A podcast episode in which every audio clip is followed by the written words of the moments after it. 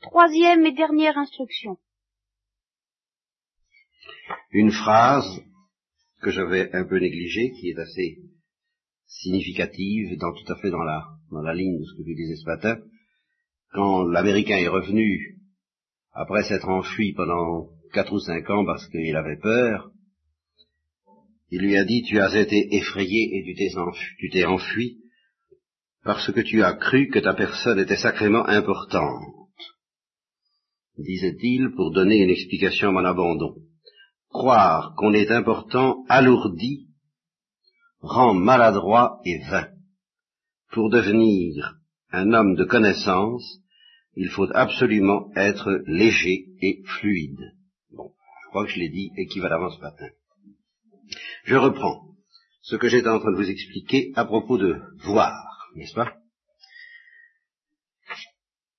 Et alors ici, euh, l'Américain, l'Américain réagit très fort en disant que ces paroles du médecin, je tiens à l'appeler ainsi, euh, provoquent en lui, dit-il, un véritable conflit, un terrible conflit car elles impliquaient qu'il fallait que je change de sentiment. Et alors pour lui expliquer la nature de ce conflit, il lui raconte une histoire, alors qui pourrait être celle de nombreux occidentaux, français, allemands, américains, anglais que vous pouvez connaître. il lui raconte l'histoire d'un vieil homme, un avocat, un homme riche, aux idées traditionnelles, qui pendant toute sa vie fut persuadé qu'il détenait la vérité. Et alors, au début des années 30, Bon, il s'est trouvé engagé avec la création du New Deal. Ceux qui connaissent l'histoire de l'Amérique savent ce que ça veut dire, moi, guerre. Enfin, il y a eu, il s'est passé des choses, quoi. Et il s'est passé des choses qui ne plaisaient pas, ben, disons, aux traditionalistes de l'époque. Il s'est donc trouvé engagé dans le drame politique de cette époque. Il était absolument convaincu que ce changement serait néfaste à son pays, et par fidélité à son mode de vie, aussi bien qu'à cause de sa conviction d'avoir raison, il fit le vœu de combattre ce qu'il pensait être une politique diabolique. Pendant dix ans, aussi bien sur la scène politique que dans sa vie personnelle, il se consacra à ce combat. La Seconde Guerre mondiale acheva de ruiner ses efforts.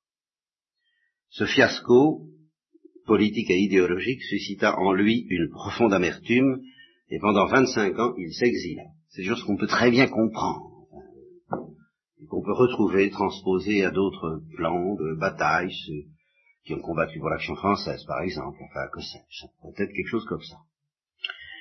Il revint dans sa ville natale pour y passer ses dernières années, et lorsque je le rencontrai, il avait 84 ans.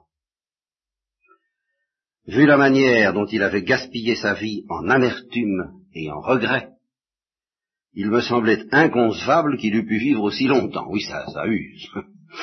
Évidemment.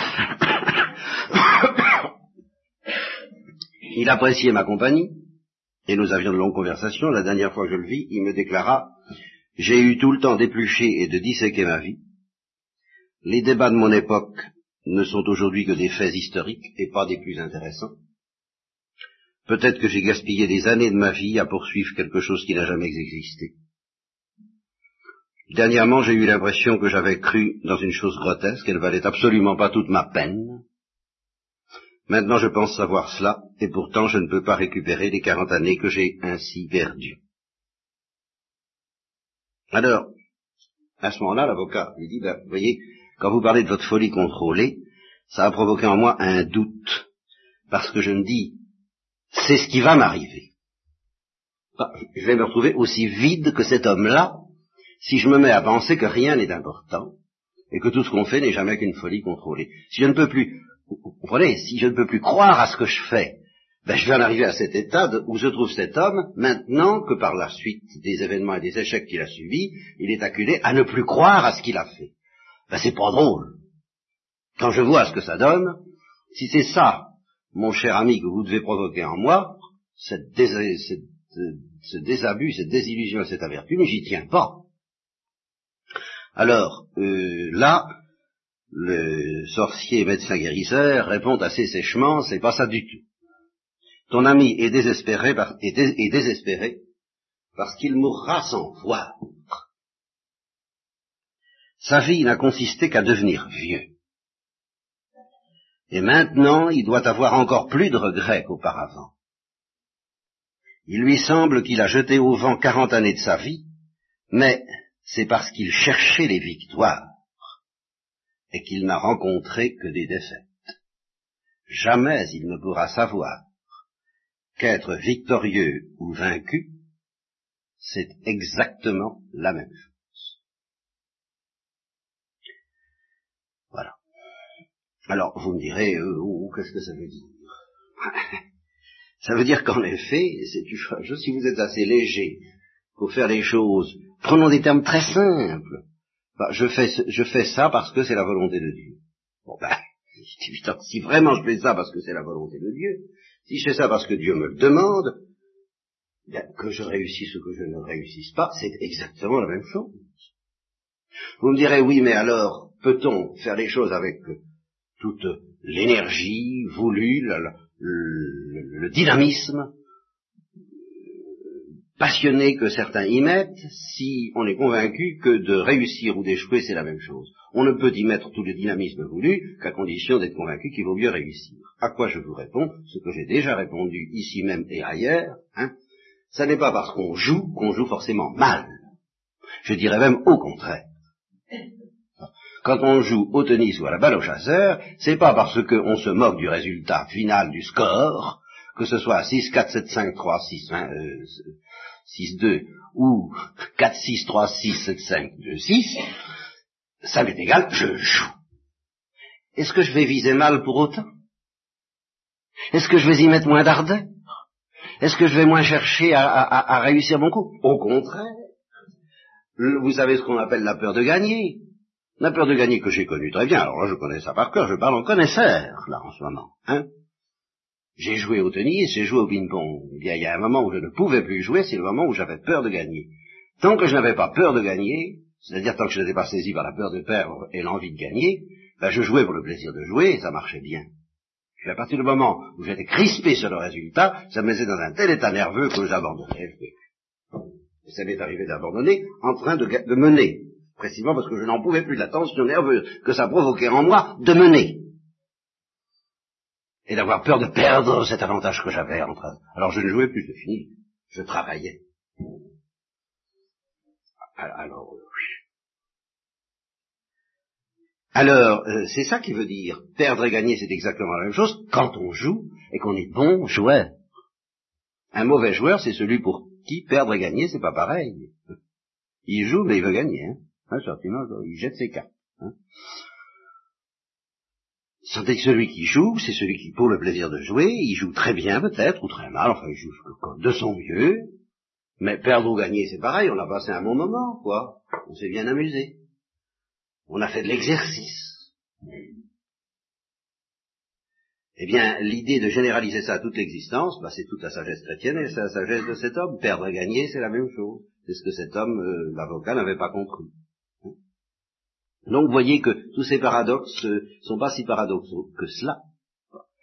Saint Louis de Gonzague, je crois, on lui demandait, il était en train de jouer à la balle au chasseur. Et on lui disait, si la fin du monde devait survenir dans un quart d'heure, qu'est-ce que tu ferais? Il a répondu, ben je continuerai à jouer à la balle au chasseur. Parce que c'est le moment de jouer à la balle au chasseur. D'ailleurs, qu'est-ce que vous voulez faire d'autre d'important sur la terre en attendant la fin du monde?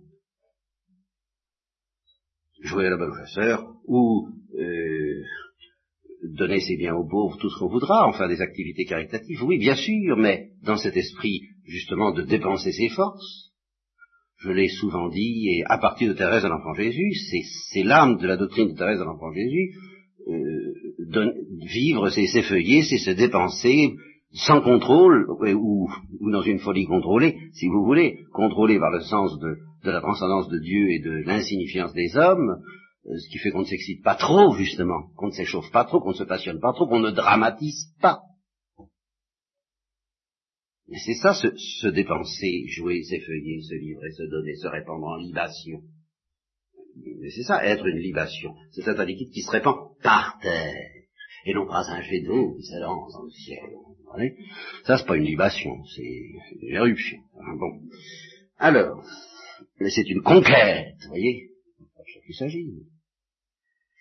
Donc, il ne pourra jamais, il ne pourra savoir que d'être victorieux ou vaincu, c'est exactement la même chose, du point de vue de celui qui voit. Et pour les chrétiens, de celui qui croit.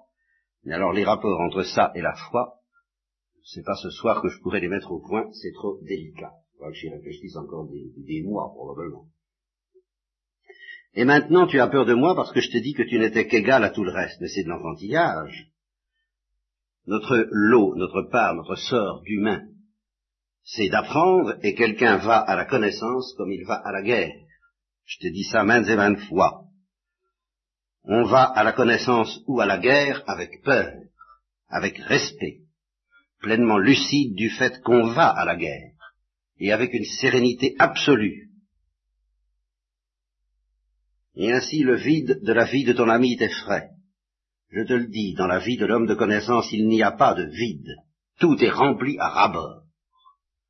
Vous aurez une bonne mesure, serrée, secouée, tassée, débordante. à condition justement de, de comprendre que celui qui perd sa vie la trouvera. Celui qui donne sa vie recevra.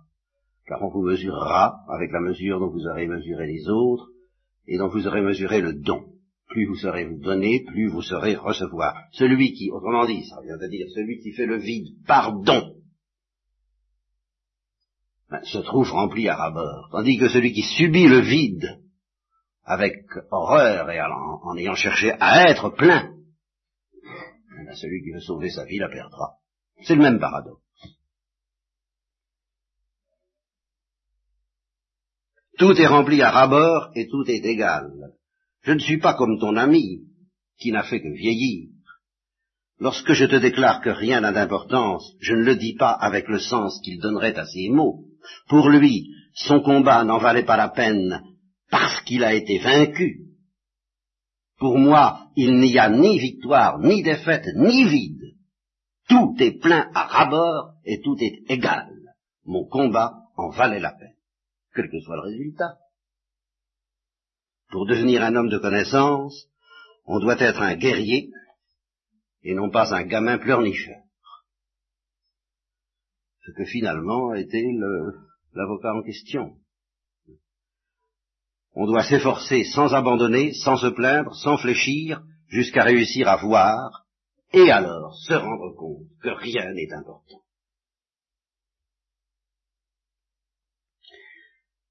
Et alors là, l'Américain dit encore, bah oui, mais alors, euh, vous ne devez pas m'aimer beaucoup, quoi. Moi, je croyais que vous aviez de l'intérêt pour moi. Puis Et il, il, s'arrête de manger, il se met à rire. Hein. Tu t'intéresses trop à aimer les gens ou à te faire aimer des gens. Un homme de connaissance aime, c'est tout. Puis il n'en fait pas un plat. Et c'est la même chose. Il n'en fait pas un plat. Il aime ce qu'il veut, mais il se sert de sa folie contrôlée pour ne pas s'y intéresser, au fait même d'aimer sauf d'aimer Dieu pour nous, bien sûr. Ça, c'est autre chose. Et même, ce qui est intéressant, c'est pas d'aimer Dieu, c'est Dieu. Pour qui aime Dieu? Pour qui aime Dieu, c'est pas son amour qui est intéressant, c'est Dieu. Pour qui aime quelqu'un, c'est pas son amour qui est intéressant, c'est le quelqu'un. Et c'est à l'opposé de ce que tu fais.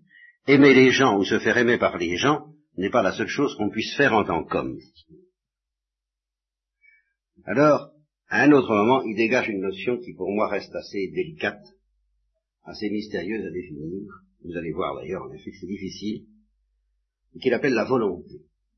J'étais très mal préparé à encaisser des discours sur la volonté. Pour ceux qui me connaissent, les seuls discours que j'ai jamais proférés sur la volonté, c'est ceux que j'ai entendus dans mon enfance. Avec de la volonté, on arrive à tout. Et je me suis aperçu qu'en effet, avec de la volonté, on arrivait à tout, y compris et surtout aux pires catastrophes. Par conséquent, je me méfie beaucoup de tout ce qui est, avec de la volonté, on arrive à tout, et en général du volontarisme. Donc je ne suis pas pour avoir de la volonté. Quand j'ai j'ai été fasciné avec ça toute mon enfance, il faut avoir de la volonté. Alors, euh, non, merci, euh, ça va bien, euh, c'est pas vrai. C'est pas ça la question. Il faut avoir de l'amour, il faut savoir ce qu'on veut, il faut prendre des décisions, oui, mais avoir de la volonté, c'est encore se prendre au sérieux. Et vouloir avoir de l'importance aux yeux de soi-même. Donc, je n'étais pas mal préparé à entendre un éloge de la volonté. Mais, ce qu'il entend par volonté est extrêmement mystérieux et difficile à définir. Euh, après, avoir, tout de même pas mal ruminé sur ces textes, le mot qui m'a paru le plus proche, en terre chrétienne, de ce qu'il appelle la volonté, mais, mais, sous toute réserve, hein, je vous en prie, euh, je, je, tremble de vous dire ça. D'ailleurs, je, je, je m'élève avec une indignation mal contrôlée, comme ma folie, euh, contre ceux qui ont pris la référence de ce livre, dont j'ai interdit la lecture, sauf c'est inadmissible. Bien. C'est pas un livre à porter de toutes les mains. De tous les esprits. Bon, euh, tant pis pour vous si vous parce qu'il y a toutes sortes de choses là-dedans qui, vous déconcerteront d'une manière, euh, euh, enfin bref, qui peuvent vous paraître dangereuses et qui sont dangereuses pour certains. J'ai extrait, moi, vous comprenez, euh, alors à vos risques et périls. Alors, sous, sous, toute réserve, avec crainte et tremblement, la notion qui me paraît la plus proche de ce qu'il appelle la volonté, c'est ce que Jésus-Christ appelle la foi. Alors je ne dis pas que ça colle à 99 à 100%, mais à peu près à 90% si vous faites la transposition en écoutant ce que je vais dire du mot volonté dans le mot foi, vous verrez qu'il y a bien des paroles du Christ euh, où en effet euh, la, sentence prononcée par le Don se rapproche de l'évangile. Voilà. Je ne dis pas que ce soit à tous les coups, ça demanderait des mises au point et des nuances, mais Or, ces textes sont très importants. Le, sorcier lui dit, il faut oublier. Et comment est-ce qu'il oublie le guerrier? Eh bien, un guerrier oublie en faisant usage de sa volonté et de sa patience. Traduisez de sa foi, ça, ça colle assez bien. En fait, un guerrier n'a rien d'autre que sa volonté et sa patience. Vous voyez, dans la patience, vous gagnerez vos armes. Hein? Mais il faut avoir la foi. Bien, un guerrier n'a rien d'autre que sa foi et sa patience. Et traduisez pour un chrétien, ça marche bien. Et avec elle, il construit tout ce qu'il veut. Vous voyez, tout est possible à celui qui croit. Mais je ne suis pas un guerrier, dit Tu as commencé à apprendre les voies des guerriers. Tu n'as plus le temps de battre en retraite ou d'avoir des regrets. Tu n'as que le temps de vivre comme un guerrier et d'exercer ta patience et ta volonté, que ça te plaise ou non. Alors il demande comment on fait. Eh bien, il répond, je ne crois pas qu'il existe une façon de parler de ça. De la volonté plus particulièrement. La volonté est une chose très particulière. Elle surgit de façon mystérieuse. On ne peut vraiment pas expliquer comment quelqu'un s'en sert. Tout ce qu'on peut dire, c'est que les effets de la volonté sont stupéfiants. Hein? les effets de la foi sont stupéfiants. Et peut-être en premier lieu, il faut savoir qu'on peut développer sa volonté. Alors là, je vais faire une nuance, on peut demander qu'elle augmente, ce qui n'est pas la même chose. Et d'ailleurs, cette nuance qu'il ne peut pas mettre explicitement parce qu'il n'a pas la doctrine, il va la mettre implicitement, c'est ça qui est extraordinaire, vous allez voir. Un guerrier sait cela, il sait cela, et il s'engage dans cette attente. Ton erreur est de ne pas savoir que tu attends ta volonté. Tu attends d'avoir la Attendre et demander. Seigneur, augmente en nous la foi. Eh bien, attends. Dans la patience, tu la recevras. Mon bénéfacteur, c'est-à-dire mon gourou, mon guide, me disait qu'un guerrier sait qu'il attend. Et l'avant, l'attente. Et il sait ce qu'il attend. Toi, tu sais que tu attends, mais tu sais pas ce que tu attends.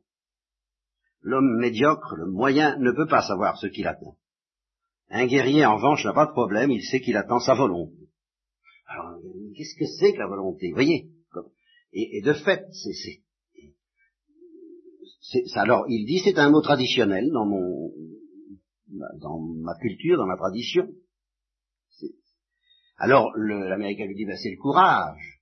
Il dit non, non, non, c'est pas ça, pas, pas le courage. C'est autre chose. Les, hommes de courage sont des hommes nobles, on fait cercle autour d'eux, on les admire, Et pourtant, très peu d'hommes de courage ont de la volonté. En général, ce sont des hommes sans peur qui sont portés à accomplir tout naturellement des actes que euh, le bon sens juge risqués. La plupart du temps, un homme courageux est effrayant et redouté. La volonté, en revanche, a trait à des faits étonnants qui défient le sens commun. Si vous disiez à cette montagne de se précipiter dans la mer, elle le fait. C'est la foi. Alors, est-ce que c'est la maîtrise que nous pouvons avoir sur nous? C'est quelque chose comme ça, c'est un genre de maîtrise. Et c'est pas purement et simplement le contrôle de soi-même. Alors, pensez-vous que je puisse exercer ma volonté, euh, par exemple en m'abstenant de certaines choses Je réponds, oui, par exemple, s'abstenir de poser des questions. c'est très bon. Hein Alors, ils éclatent de rire tous les deux. Il dit non. Et alors écoutez ça, c'est non. S'abstenir, c'est encore être indulgent envers soi-même. Et je ne te conseillerais rien de tel. C'est encore se complaire dans l'idée qu'on s'abstient, qu'on fait des choses importantes. Non, je te laisse, c'est pour ça d'ailleurs que je te laisse poser toutes les questions que tu veux, je te demande pas de t'abstenir, tu croirais, tu, tu, serais encore indulgent envers toi-même, tu serais encore complaisant envers toi-même, tu te prendrais encore au sérieux. Alors, euh, je te laisse faire. Va, va, va, va et laisse-moi rire. Hein, hein? Si je te demandais de cesser de poser des questions, tu risquerais de gauchir ta volonté en essayant d'y parvenir. S'abstenir, c'est bien souvent la pire complaisance, car ça nous force à croire que nous faisons de grandes choses, alors qu'en réalité nous sommes complètement ancrés en nous-mêmes. Texto, hein. Et je me rappelais même pas que c'était dans le texte. J'ai commenté en me disant, oui, je rajoute du christianisme, tu parles, c'est dans le... Cesser de poser des questions n'a rien à voir avec la volonté dont je parle. La volonté est un pouvoir. C'est un peu ça la foi, qui transporte les montagnes. Mais qui n'est pas la connaissance, qui n'est pas la vision, la vision de Dieu qui, elle, vient sur la terre dans l'obscurité de la foi, de l'amour, et au ciel dans la vision face à face, chose que, évidemment, cet homme ne peut pas connaître. Et puisque c'est un pouvoir, il faut l'accorder avec soi. Ça prend du temps, je le sais, et je suis patient avec toi. Quand j'avais ton âge, j'étais aussi impulsif que toi. Cependant, j'ai changé. Notre volonté opère en dépit de notre complaisance. La foi opère malgré notre complaisance envers nous-mêmes. La volonté, c'est ce qui te permet de vaincre alors même que tes pensées te déclarent vaincu. La volonté, c'est ce qui te rend invulnérable. La volonté, c'est ce qui envoie un sorcier à travers un mur, à travers l'espace, dans la lune, s'il le désire. Eh ben, c'est la foi. C'est la foi, sauf qu'il faut évidemment pas en user pour, faire des tours de prestidigitation sur le nez d'Hérode. Hein, ça, c'est pas du tout le but. Et lui non plus ne fait pas des tours de prestidigitation pour le plaisir. Il les cache. Je ne dis pas qu'ils sont tellement intéressants, ce qu'il fait. C'est justement là où le livre, je vous conseille pas de le lire, il y a des tours de prestidigitation là-dedans. Mais l'important, c'est pas ça. Alors il lui demande si la volonté est un sixième sens, il répond c'est plutôt un certain rapport entre nous et le monde perçu bien ça la foi.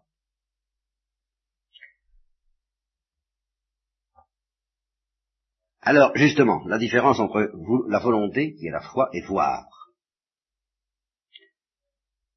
Quand on regarde le monde ou quand on l'entend, on a l'impression qu'il est présent et qu'il est réel. Mais quand on perçoit le monde avec sa volonté, on sait qu'il n'est pas aussi présent ou aussi réel qu'on le croit en général. Donc la foi, déjà, nous permet d'opérer une distance à l'égard du monde parce que justement, elle fixe l'invisible, et qu'elle réduit le monde à n'être que le monde visible. Alors, aussitôt, l'Américain pose la question, alors, la volonté, est-ce que c'est comme voir? Non.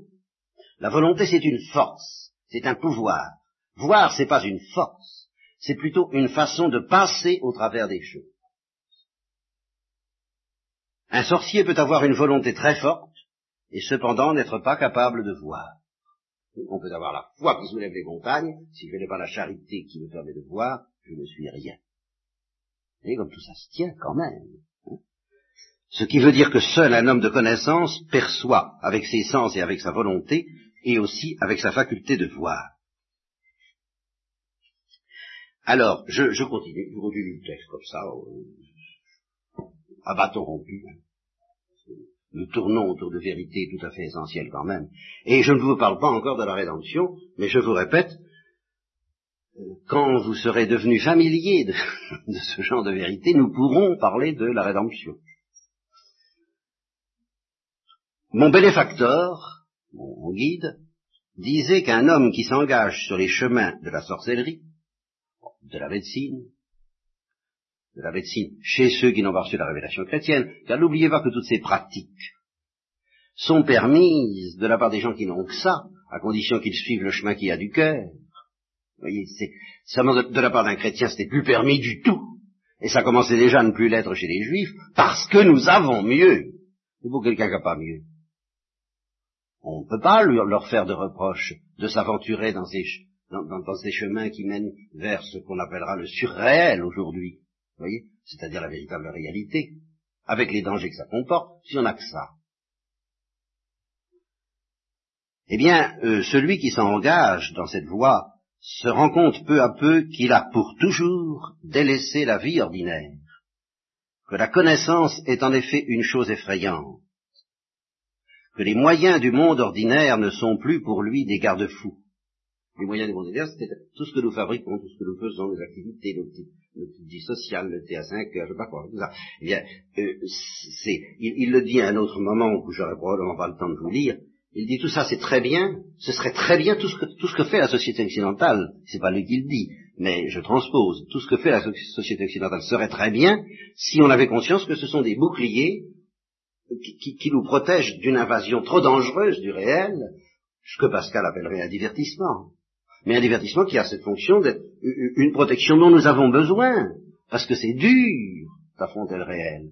Alors si modestement et humblement nous, faisions notre tâche comme ça, comme de pauvres êtres qui ont besoin de boucliers, qui qui peuvent pas encore euh, s'en passer ou, ou prendre des boucliers plus sérieux, ben, ce serait béni de Dieu. Autrement dit, autrement dit, agissez avec humilité, ce sera béni de Dieu. Ça revient à dire ça, mais cette humilité très concrète, qui consiste justement à reconnaître que, bah oui, tout ce que nous fabriquons, c'est cette tour de Babel, cette tour de Babel ne le fera pas monter jusqu'au ciel, mais elle peut constituer un bouclier provisoirement.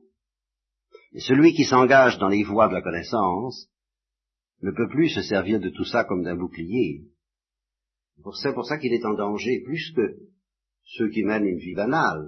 L'homme moyen, c'est l'homme qui mène une vie banale. Donc il doit adopter un mode de vie nouveau s'il veut survivre. Arrivé à ce point, la première chose qu'il doit faire, c'est de vouloir devenir un guerrier. C'est un pas qu'il doit faire à tout prix, une décision de la plus haute importance. Et là aussi, le malheur des chrétiens, aujourd'hui comme toujours, mais spécialement aujourd'hui, c'est de ne plus savoir prendre de décision, qui est tout autre chose que d'avoir de la volonté. C'est vraiment de s'asseoir, de calculer la dépense, et puis de, choisir, vraiment, ce qu'on va faire, en sachant pourquoi on choisit ce qu'on va faire, et non pas à l'aveugle poussé par une passion quelconque.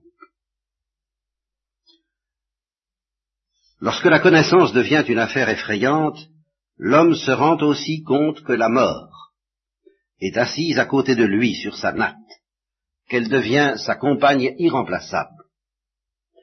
Toute bribe de connaissance qui devient pouvoir a la mort comme force centrale. La mort donne la touche finale. Alors ça, je vous, je vous expliquerai pas ça ce soir, moi-même je suis pas sûr de bien le comprendre.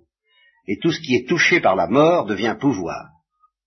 L'homme qui s'avance sur ce chemin doit à tout moment faire face à une annihilation imminente, et inévitablement il acquiert une conscience aiguë de sa mort. Ce que je comprends, c'est ceci, c'est que si on cesse de se distraire par l'action, on pense à la mort. Alors ça c'est vrai. Ô combien? C'est une des fonctions de l'action, mais secrètement inavouée et quelquefois inavouable, que d'être un bouclier contre la pensée de la mort. Et la pensée de la mort, c'est la, la mort, c'est la réalité. Certainement. Alors quelqu'un qui justement s'engage dans la voie d'une connaissance, de, regarder les choses en face, d'une certaine manière, ben, il est évident qu'il regarde la mort. Ça prouve que justement cet homme ne triche pas, et que cette tradition ne triche pas. Sans la conscience de la mort, il ne serait qu'un homme ordinaire, impliqué dans des actes ordinaires. Ainsi, pour être un guerrier, un homme doit avoir en tout premier lieu, et de manière vraiment authentique, une conscience aiguë de sa propre mort. Seulement, attention. Et alors là, on va, alors là, on va trouver les choses. Si je, si je me contentais de faire ça, de transposer ça en prédication chrétienne, et de vous dire, je vous prêche la mort, la mort, la mort, toujours la mort, hein, bon, les fins dernières, bon, fins dernières, qu'est-ce que ça, qu'est-ce que ça donnerait si je me contente de ça? Mais écoutez bien, il le dit, se soucier en permanence de la mort, normalement, ça va contraindre tout homme à se, à se concentrer sur soi. Et ça, ça va être débilitant. Donc, la deuxième chose dont on a besoin pour être un guerrier, c'est le détachement. Tout ça. Le renonce. Alors ceux qui m'ont entendu depuis quelque temps savent que c'est ma tarte à la crème actuellement. Alors, quand j'ai lu ça, j'ai dit, la mince alors. Le renoncement, le détachement, l'idée de la mort imminente, au lieu de tourner à l'obsession, devient indifférente. Est-ce que tu comprends? Alors, euh, je ne comprends pas bien.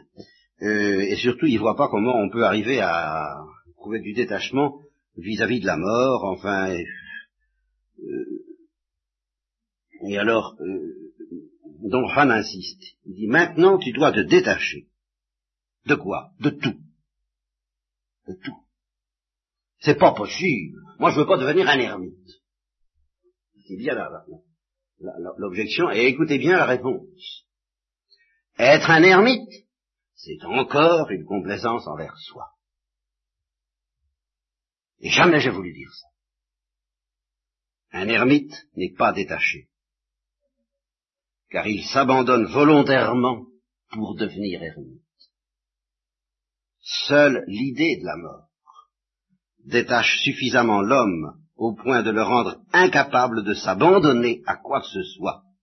S'abandonner, ça veut dire se laisser aller à, à oublier la totalité du réel et à se laisser fasciner vers cette idée, euh, je suis ermite, je suis ermite, je vais être ermite, ma vie c'est ermite, alors ça y est, on se laisse aller, comme on se laisse aller à manger des crêpes, vous quoi, enfin, euh, c'est, on se laisse aller, c'est se laisser aller.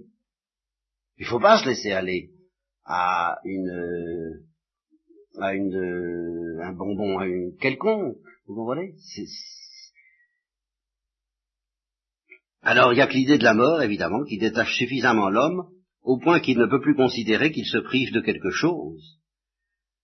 Et alors un homme qui en arrive à ça ne se prive pour autant de rien, car il a acquis un appétit silencieux pour la vie et pour toutes les choses de la vie. Il sait que sa mort le traque, qu'elle ne lui laissera pas le temps de se cramponner à quoi que ce soit. Donc, sans en ressentir un désir obsédant, il essaie la totalité de toutes choses.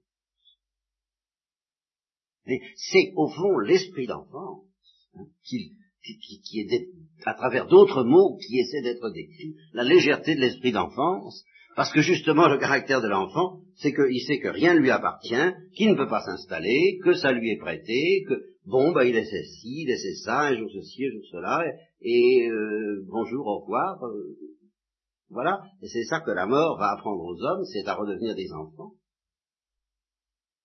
S'ils acceptent d'entrer dans ce jeu en écoutant le chemin qui a du cœur.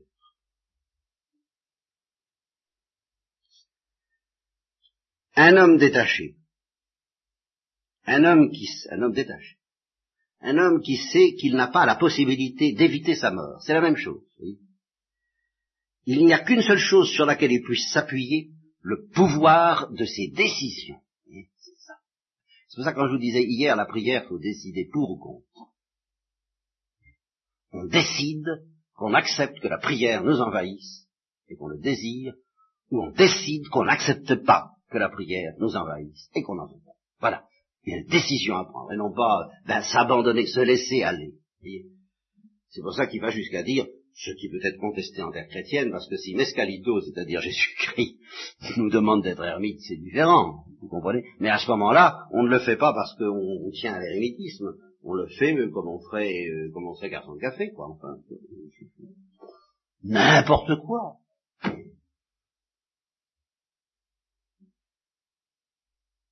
Parce que rien n'a d'importance. Alors qu'est-ce qui reste? Il reste, ah oui, ceci, le pouvoir de ses décisions. Ça, ça nous appartient. C'est la seule chose qui nous appartient. Il doit être, pour ainsi dire, le maître de ses choix. Il doit clairement comprendre que son choix dépend de lui seul. alors là, nous, nous le corrigeons avec la grâce, la prédestination. Nous avons tout un, toutes sortes de choses à dire là-dessus pour approfondir cette doctrine. Très bien, nous allons beaucoup plus loin. Mais ça n'enlève rien à ce qu'il dit la, toute-puissance de la grâce étant sauve, et heureusement, parce que moi j'aurais très peur alors à ce moment-là, il reste que, à part Dieu, la décision de mes choix dépend de moi seul, et que ce n'est pas la communauté, la collectivité, tous ensemble qui va changer quelque chose à ma solitude devant mes choix. Il doit clairement comprendre que son choix dépend de lui seul, et qu'une fois fait, et alors là nous venons au thème permanent que je voudrais bien que les chrétiens comprennent un peu, quitte encore une fois à adoucir tout ça, mais à l'adoucir pas à la guimauve, mais à l'adoucir d'une manière euh, qui est un abîme par la lumière de la rédemption, une fois que le choix est fait, il n'y a plus de temps pour des regrets ou des lamentations. Ces décisions sont irrévocables, simplement parce que la mort ne lui laisse pas le temps de se cramponner à quoi que ce soit. Et alors, conscient de sa mort, grâce à son détachement, et avec le pouvoir de ses décisions, un guerrier fixe sa vie stratégiquement. Asseyez-vous et calculez la dépense. La connaissance de sa mort le guide, le rend détaché et silencieusement robuste. Le pouvoir de ses décisions le rend capable de choisir sans regret, et non, mais ça ne veut pas dire sans condition. Alors ça, c'est encore un approfondissement qu'il ne peut pas connaître et qu'il faudrait introduire ici. Je une introduction. Hein. Sur cette, base-là, on peut montrer toute la troisième dimension qu'offre la, révélation de l'Évangile. On peut apprendre à lire l'Évangile à partir de là comme une troisième dimension, ou une quatrième si vous voulez, parce que là, il y a déjà trois dimensions. Hein. C'est déjà pas mal. Alors justement, dire que nous en ajoutons une quatrième, c'est énorme, mais à condition de le comprendre et de ne pas réduire tout ça à une galette à deux dimensions. Hein. Donc, d'un point de vue stratégique, son choix est toujours le meilleur. Ainsi, il accomplit tout ce qu'il doit faire avec plaisir et avec une compétence sûre. Quand un homme se conduit de cette façon, on peut réellement dire que c'est un guerrier et qu'il a acquis la patience. Quand un guerrier a acquis la patience, il est sur la voie de la volonté, disons de la foi. Il sait comment attendre. Sa mort est avec lui assise sur sa natte. Ils deviennent amis. Sa mort lui conseille par des voies mystérieuses comment choisir. Notez qu'il n'a rien d'autre. Hein nous avons l'évangile, mais lui n'a rien d'autre. Dieu l'enseigne par la mort. Le chemin qui a du cœur l'instruit par cet événement concret qui s'appelle la mort et dont j'explique ailleurs qu'il est une imitation inconsciente de Jésus-Christ. Ça, évidemment, il ne peut pas savoir que de vivre avec la mort, c'est imiter Jésus-Christ.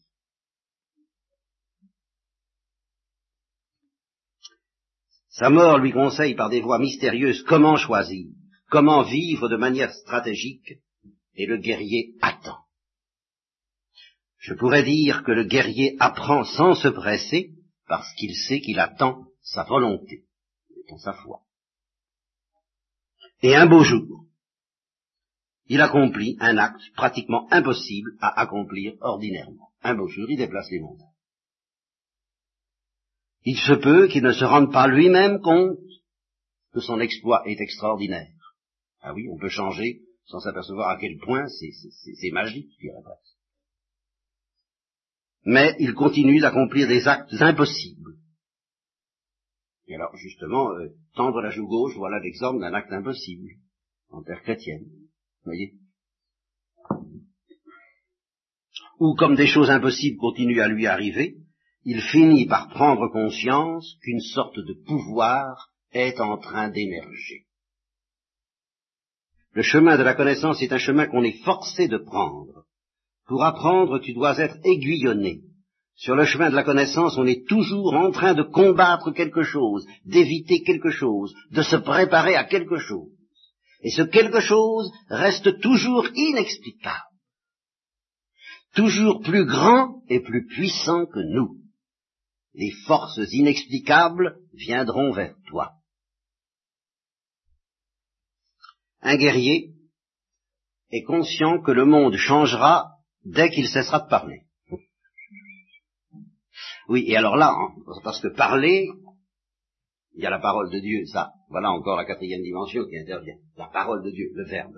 Bon. Mais les paroles humaines, bah, c'est encore un bouclier. On interpose entre nous et le réel. Et vous voyez, toute l'histoire de l'idéaliste, de la philosophie idéaliste, mais c'est une prise de conscience de ça, c'est que nous prétendons avoir affaire au réel dans notre civilisation et nous n'avons affaire qu'au produit de notre activité. Et nous avons affaire qu'à nos discours, pas au réel, qui, font, qui sont un écran entre la chose en soi et nous. Voilà ce que l'idéaliste a très bien compris. Et alors voilà ce que lui répond. Il dit, ben oui, en effet, vous verrez comme le monde changera dès que vous cesserez d'interposer vos petits produits de culture entre vous et la réalité. Dès que le monde changera, dès qu'il cessera de parler, et il doit être préparé pour cette monumentale secousse. Ça, c'est la secousse du réel, c'est pas la secousse de Dieu. La secousse du monde réel qui est là. Qu'est-ce que vous voulez dire? Alors, euh... Alors, le monde est comme ci ou comme ça parce que nous disons qu'il est comme ci ou comme ça. Bon, tout ce que les psychanalystes disent sur le rôle du discours dans la constitution du monde, il y a beaucoup de vrai. Si nous cessons de nous dire que le monde est comme ça, le monde cessera d'être comme ça. Remarquez que si nous étions des contemplatifs, ce ne serait pas vrai. Je m'inscris en faux contre cette doctrine, qui est déjà de l'idéalisme, si nous étions des contemplatifs, si nous savions regarder. Mais étant donné la manière dont nous vivons la plupart, à la surface et dans le produit de nos œuvres et de nos actions et de nos discours, c'est vrai. Nous décrétons, oh c'est désespérant, telle situation est désespérante, parce que, ben, elle l'est parce que nous le disons et, beaucoup de choses à l'avenant, vous savez. Bon. Alors, si nous cessons de nous dire que le monde est comme ça, le monde cessera d'être comme ça. Seulement, je ne crois pas que tu sois maintenant, que tu sois prêt maintenant à une telle gifle. Par conséquent, tu dois commencer à défaire très lentement le monde. Je ne comprends vraiment pas. Bon.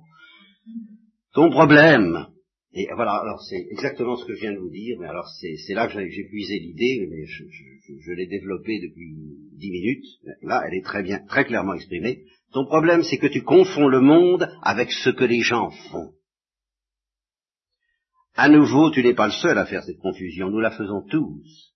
Les choses que les gens font constituent les boucliers contre les forces environnantes. Ce que nous faisons en tant qu'hommes nous procure le confort, et nous donne un sentiment de sécurité. Ce que les gens font est sans doute important, mais seulement pour servir de bouclier. Et jamais nous n'apprenons que les choses que nous faisons en tant qu'hommes sont seulement des boucliers, ce qui fait que nous laissons ces choses dominer et écraser notre vie, à savoir les choses que nous faisons. Justement parce que nous ne prenons pas suffisamment de distance à leur égard, que nous ne comprenons pas que ce sont des boucliers, nous nous laissons complètement envahir et bouffer, comme on dit, hein, par, par toute cette civilisation, qui, serait bonne comme bouclier. Et si on si on ne comprend pas que ce n'est qu'un bouclier, on est écrasé par ces choses-là, on est dominé. Quand on dit que la machine domine l'homme, ben voilà. En fait, je pourrais dire que pour l'humanité, ce que font les gens est plus conséquent et plus important que le monde lui-même. Et voilà pourquoi on est arrivé à l'idéalisme. On a commencé par le vivre, l'idéalisme. Et on l'a vécu dès que pratiquement on a attaché plus d'importance, et ça a commencé au XVIe siècle, à la fin du Moyen Âge, dès que les hommes ont attaché plus d'importance à ce qu'ils allaient faire qu'à la réalité, qui, qui ne leur demande pas leur avis. Alors qu'est-ce que vous appelez le monde? Alors là, le monde est tout ce qui est enfermé ici, et il frappe du pied par terre. La vie, la mort, les gens, les alliés, les anges, et tout ce qui nous entoure. Le monde est incompréhensible. Nous ne le comprendrons jamais. Nous ne dévoilerons jamais ses secrets. Nous devons le traiter tel qu'il est, un mystère absolu. Eh bien, les gens médiocres ne font pas ça du tout. Pour eux, le monde n'est jamais un mystère. Pour un homme banal, lorsqu'il atteint sa vieillesse, il est persuadé qu'il n'y a plus rien qui vaille la peine de vivre encore. Mais un vieil homme n'a pas épuisé le monde, il a seulement épuisé les choses que les gens font. Ah, admirez ça. Mais au sein de sa stupide confusion, il croit que le monde n'a plus de mystère. C'est un sacré prix à payer pour avoir nos boucliers. Un guerrier est conscient de cette confusion. Et il apprend à traiter les choses de manière appropriée. En aucun cas, et alors voilà la maxime anti-idéaliste, mais la seule qui renverse l'idéalisme. En aucun cas, les choses que les gens font ne peuvent être plus importantes que le monde.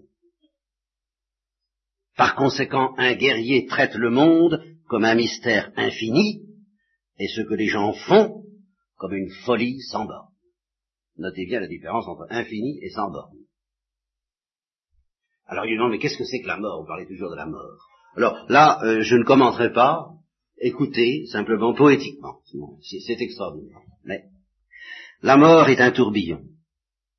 La mort est le visage de l'allié. La mort est un nuage luisant à l'horizon. La mort, c'est le murmure de Mescalito. La mort, c'est la bouche édentée du gardien. La mort, c'est moi qui parle. La mort, c'est toi et ton carnet de notes. La mort n'est rien. Rien. Elle est là, et cependant, elle n'est pas là du tout. Là, je ne me charge pas de commenter. Hein. Que dire à ça?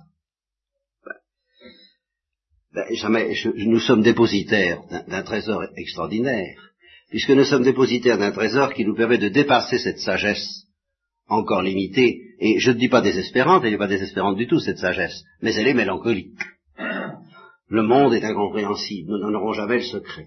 Et alors ça, hein, les savants de la tour de Babel peuvent toujours s'aligner, ils ne connaîtront que ce qu'ils font.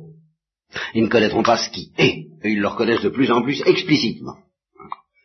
Ils, savent ce qu'ils font du monde, et ils savent qu'ils en font quelque chose. Mais ils ne savent pas que ce n'est intéressant que comme bouclier à l'égard de ce qui est, qui reste un mystère infini. Et si on confond ce qui est avec ce qu'on fait, alors c'est ça qui est une stupidité sans borne. L'infini, c'est du positif euh, inassimilable, au fond. Tandis que le sans borne, c'est du vide. Bien. Eh bien, cette sagesse, donc, reconnaît ce que le monde ne veut pas reconnaître, que de soi, sans révélation, nous sommes entourés de mystères, comme le dit Dmitri Karamazov, l'homme n'est entouré que de mystères, percelé un peu, affronte-les un peu et revient intact dit-il à son frère. Essaie donc un peu de percer les mystères qui nous entourent. Nous sommes accablés par tous les mystères qui nous entourent. Essaie de les affronter et essaie de revenir intact. C'est exactement ce qu'il dit, on ne peut pas. Eh bien, nous, il nous a été donné par révélation la clé du mystère. Et la clé du mystère, c'est la rédemption. Seulement, pour que nous recevions la clé du mystère comme la clé du mystère, il faut au moins qu'on ait compris qu'il y a un mystère. Et c'est une conversion formidable, c'est celle-là. Pour comprendre qu'il y a un mystère, il faut devenir un guerrier. Je regrette, je n'ai pas d'autre solution. Un guerrier chrétien, très bien, le soldat chrétien, tout, tout, tout, fait d'accord. Mais ne, vous endormez pas et ne vous abandonnez pas avec complaisance aux mots chrétiens, hein, comme les juifs qui disaient euh, le temple du Seigneur, le temple du Seigneur, c'est le temple du Seigneur. C'est un, un, prophète de la Bible qui fait dire ça à Dieu. Ah, vous répétez tout le temps, c'est le temple du Seigneur, je vous l'enverrai promener, moi, votre temple du Seigneur. C'est Dieu qui parle. Alors ne vous, laissez, ne vous gargarisez pas du mot je suis chrétien, c'est là ma gloire, encore que je voudrais bien qu'on chante encore ce cantique. Hein, je, suis prêt à chanter. Mais justement, à condition de, de, de, de, ne pas, au nom du fait que je suis chrétien et que je m'endors dans la complaisance d'être chrétien, oublier que je suis guerrier. Je suis un guerrier chrétien, c'est-à-dire je suis un guerrier qui a la clé des mystères,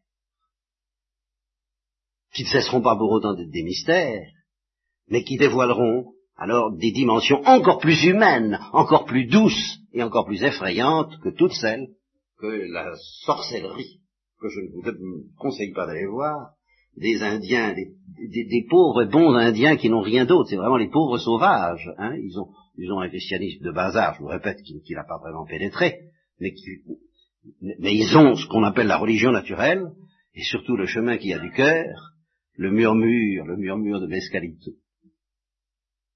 Le murmure de Dieu qui coïncide avec oui, tu mourras, veux-tu vivre? Voilà, je crois, l'interrogation de Jésus-Christ, dont nous reparlerons la prochaine fois.